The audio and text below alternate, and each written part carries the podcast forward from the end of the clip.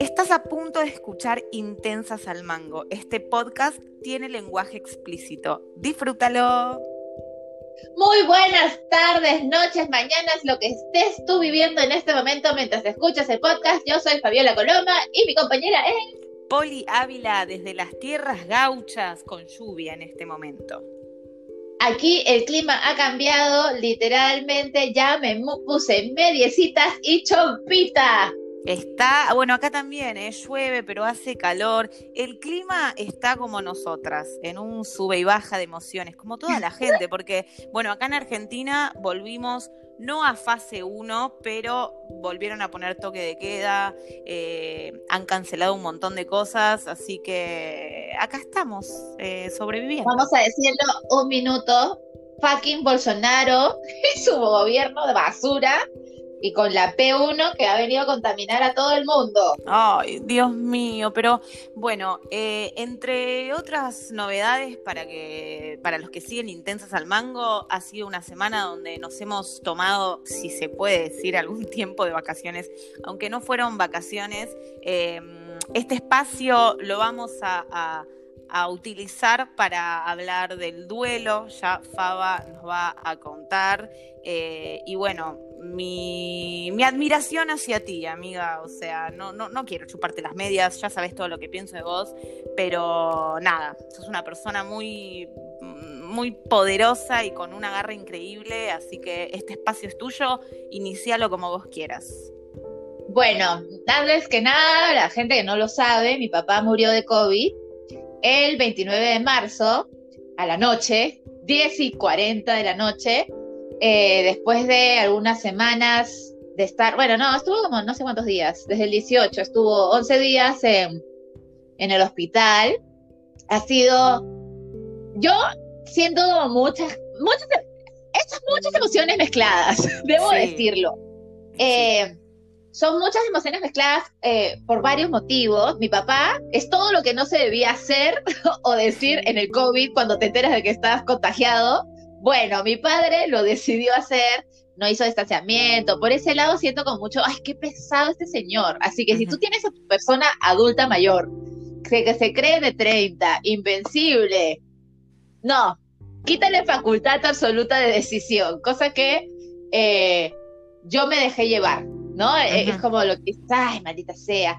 Nada, eh, es, un proceso difícil y creo que yo quería tocar el tema de la muerte y, el duelo en Intensas al Mango porque siento que hemos literal pasado un año entero de pandemia. Eh, mi papá lo hospitalicé el 18 de marzo, o sea, casi, casi un año desde que nos metieron en cuarentena acá en Perú.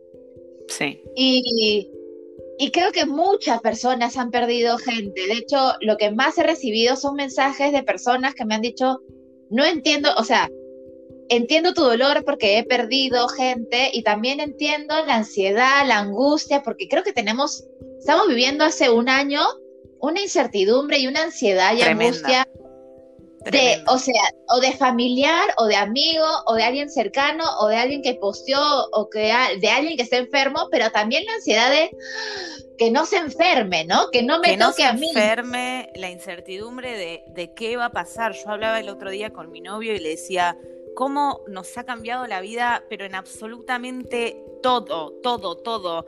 Eh, los miedos se, acrecentaron un montón porque obviamente uno tiene miedo de, contagiar a alguien, de no darse cuenta, tenés miedo por tus abuelos, por tus padres.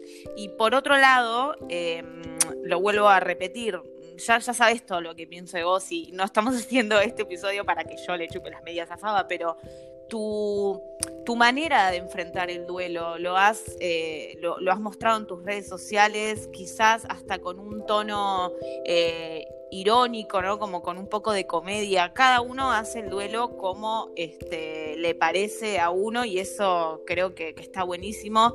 Pero creo que sos un ejemplo porque eh, nada, este año se ha muerto mucha gente por COVID, familiares, amigos, conocidos, desconocidos, y que la gente pueda entrar a, las redes sociales y ver un mensaje como el tuyo que es, bueno, la aceptación, lo aceptaste, lo estás llevando como podés, y es la vida, o sea, nos vamos a morir todos. Es una cagada este virus, sí, pero ¿qué podemos hacer? O sea, tu papá se habrá cuidado como pudo, era un señor grande también, hay que meterle en la cabeza. A mí me pasa con mis abuelos, que son súper cuidadosos, pero a veces se olvidan a veces se olvidan del virus, se olvidan. Entonces me llaman, venía a tomarte unos mates y yo le digo, no, che, abuelo, pero el fin de semana yo estuve con amigos, me voy a guardar unos días antes de ir a verte y se olvidan, ¿me entendés?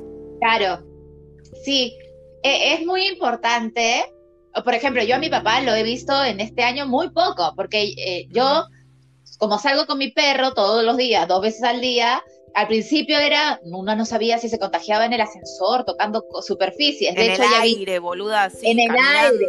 Sí. Claro, entonces yo lo que hacía, la el pasado debo haber visto a mi papá unas, exagerando 10 veces, parada en la puerta de mi casa, en la puerta de su casa, como hola, no sé qué, un ratito y ya, gracias, ¿no? O sea, porque creo que en las personas jóvenes está nuestra responsabilidad por estos tiempos de cuidarlos y de ser como el, lado consciente de, de eso, porque tienen miedo. O sea, ¿qué pasa?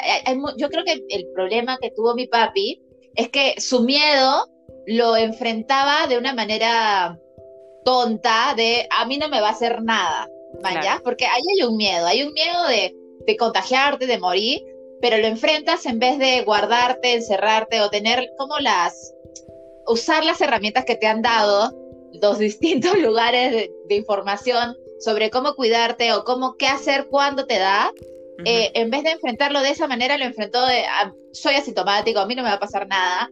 Y creo que ahí es súper importante como recordarles a los adultos mayores, que gracias al cielo ya muchos están vacunando, que es una enfermedad que si la cuidas bien y que, que puedes salir, ¿no? O sea, si tomas todas las precauciones del caso, no tomes ivermectina, no tomes clorito, eh, o consulta a un doctor, que te receten de verdad, no te automediques. Eh, algo que a mí, que, estabas comentando sobre cómo he enfrentado el duelo, yo soy una persona bastante espiritual, de hecho el otro día perdí la espiritualidad y mandé a la mierda a la persona que contagió a mi papá. y, bueno, es, que, también sos humana, boluda. Y al toque vi un TikTok que yo dije, bueno, ya, esto ha venido a, salvarme, que decía, uno puede meditar, hacer yoga, hacer todo, ser muy espiritual, pero hay momentos donde hay que mandar a la mierda a ciertas personas. Eh, y lo hice y, sentí como un alivio de, ok, sigo siendo la misma persona, no, no he perdido mi espiritualidad. Eh, hablar. Eh, creo que hay que, una cosa que es un poder importante para las personas que lo están viviendo desde mucho dolor, cuando mi papá se enfermó, en ese momento, en ese momento que en realidad se enfermó y yo me enteré como después, porque no me lo dijo. Yo siempre supe claro que este es un 50% con esta enfermedad. 50-50. 50 sobreviven, 50% vives. De hecho, las estadísticas nos dan a que más sobreviven, pero como es una enfermedad tan extraña, yo creo que ahí hice las paces, ya con esa información de no es como, ay, se va a sanar porque el espíritu sana. No, o sea, que hay, una, hay, una realidad de que hay un 50 que se pueda morir. Eh, entonces, creo que cuando uno toma esa información que es real y no romantiza, por decirlo así, la esperanza de la sanación, eh, puedes como tener un poco más de calma. Y yo de hecho puedo decir que he mantenido bastante la calma y y sí me angustié, o sea, el la primera noche que me enteré, sí me angustié, no dormí toda esa noche, yo pensando como, ok, ¿cómo vamos a salvar en caso de emergencia? ¿Cuál era mi plan? ¿Cómo tenía esto organizado? Y la siguiente vez que sí también como que sufrí un montón fue el mismo día de la muerte de mi papi, que ya los doctores ya me estaban tirando el pide un, pide un milagro. Y entonces ahí yo dije, ya, si ya la ciencia me está pidiendo milagros, ok, estamos mal, ¿no? Y ahí sí fue como... Y de ahí he tratado de mantener la calma. Eh, igual si me acuerdo o hay cosas que me acuerde, eh, es, uno sufre, llora, pero también pienso que la vida es el, mejor, lo mejor que puedo hacer para honrar a mi papá es vivir y tratar de mantenerme en mí misma, ¿no? Justamente hablando de eso, eh, subiste un video que habías grabado con tu papá. Sí. Y como para, como para recordar algo lindo, eh, tu viejo te apoyaba un montón con, con tu etapa artística, o por lo menos en ese video se nota que dijo, me voy a sentar en esta silla y voy a apoyar la, lo que quiera hacer mi hija conmigo. Y jugaban como a un preguntas y respuestas, una cosa así, y me encantó que hayas compartido eso. De hecho, antes yo no lo había visto. De hecho, yo ni me acordaba que lo tenía. Porque este video, eh, yo lancé mi canal de YouTube en el 2018 y he sido como on and off con, el- con el qué cosa qué quería publicar en el canal. Entonces, estos fueron de los primeros videos que grabé y yo no me acordaba.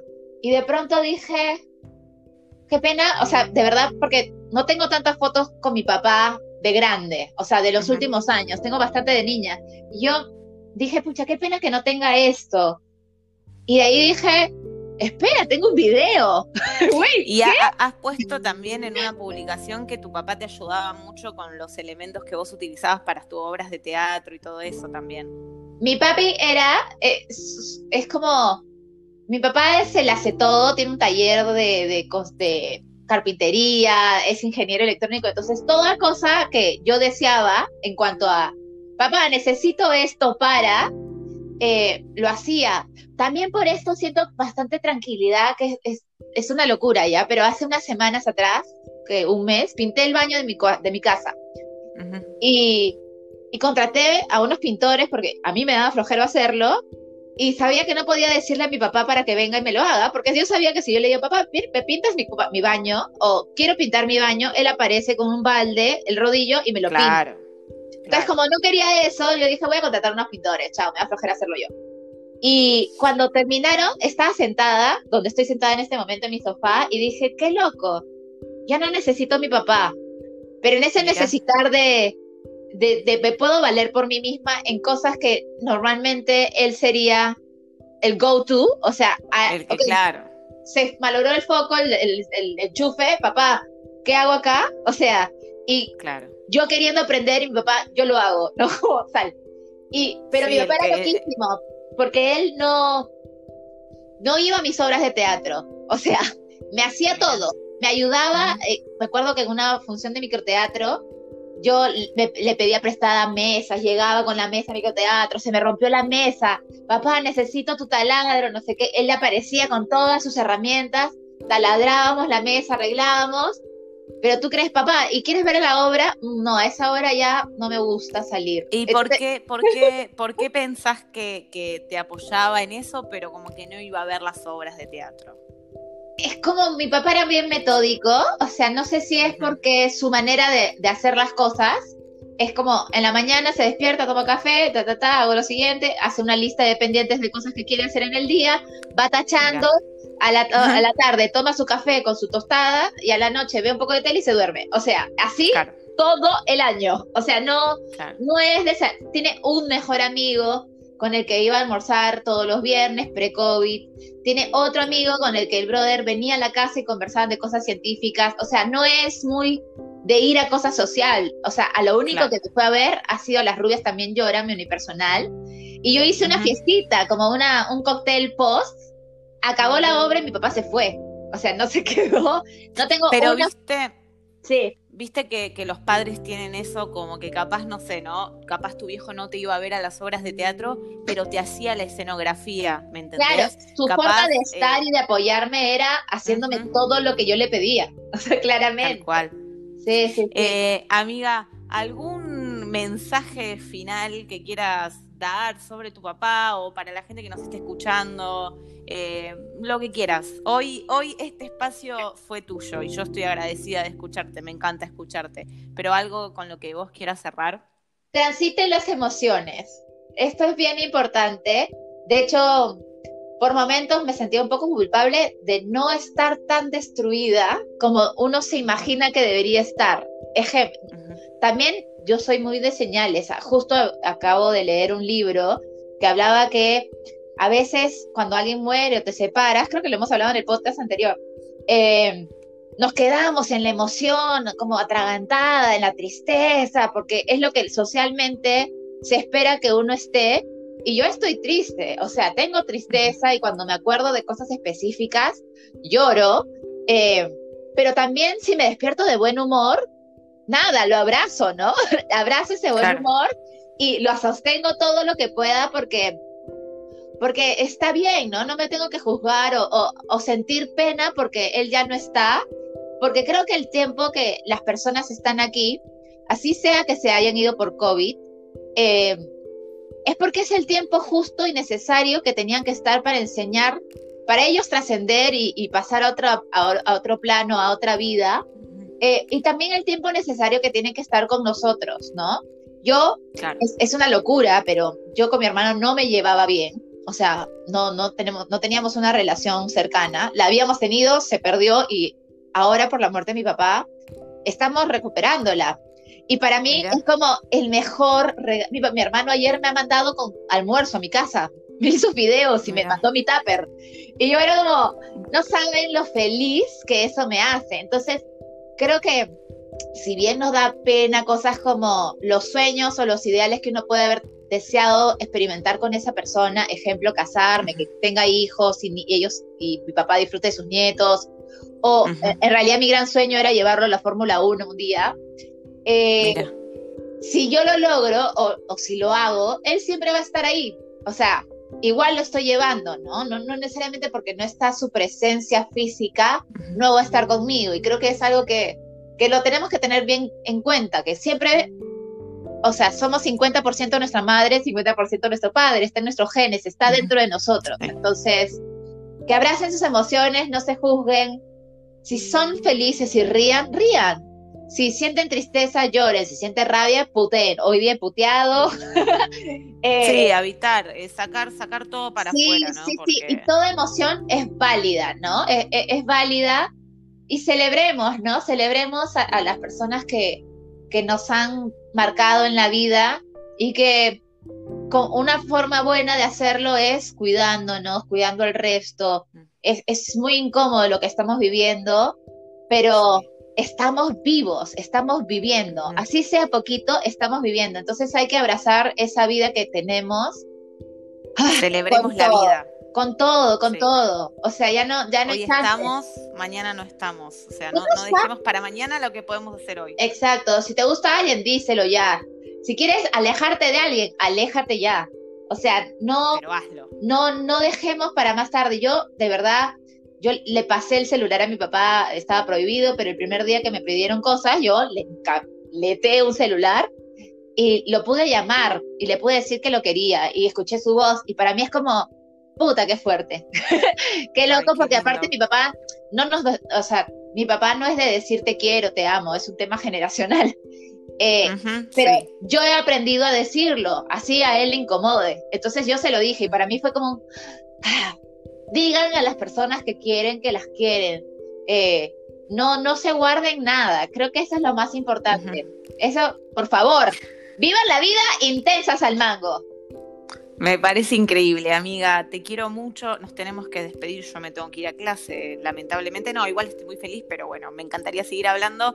Eh, nada, síganos en nuestras redes sociales. Vamos a volver con los vivos en algún momento. Vamos a volver a organizarnos con eso. De ahora en más vamos a volver a subir los podcasts todos los jueves. Vamos a, estar otra vez metiéndole full al Instagram. Pero bueno, estos días creo que era necesario parar un poquito. Así que nada, espero que lo disfruten. Hoy fue un poquito más tranquilo el podcast, pero creo que era necesario. No, es que si hablábamos de sexo con la muerte de mi papá, iba a ser mucho.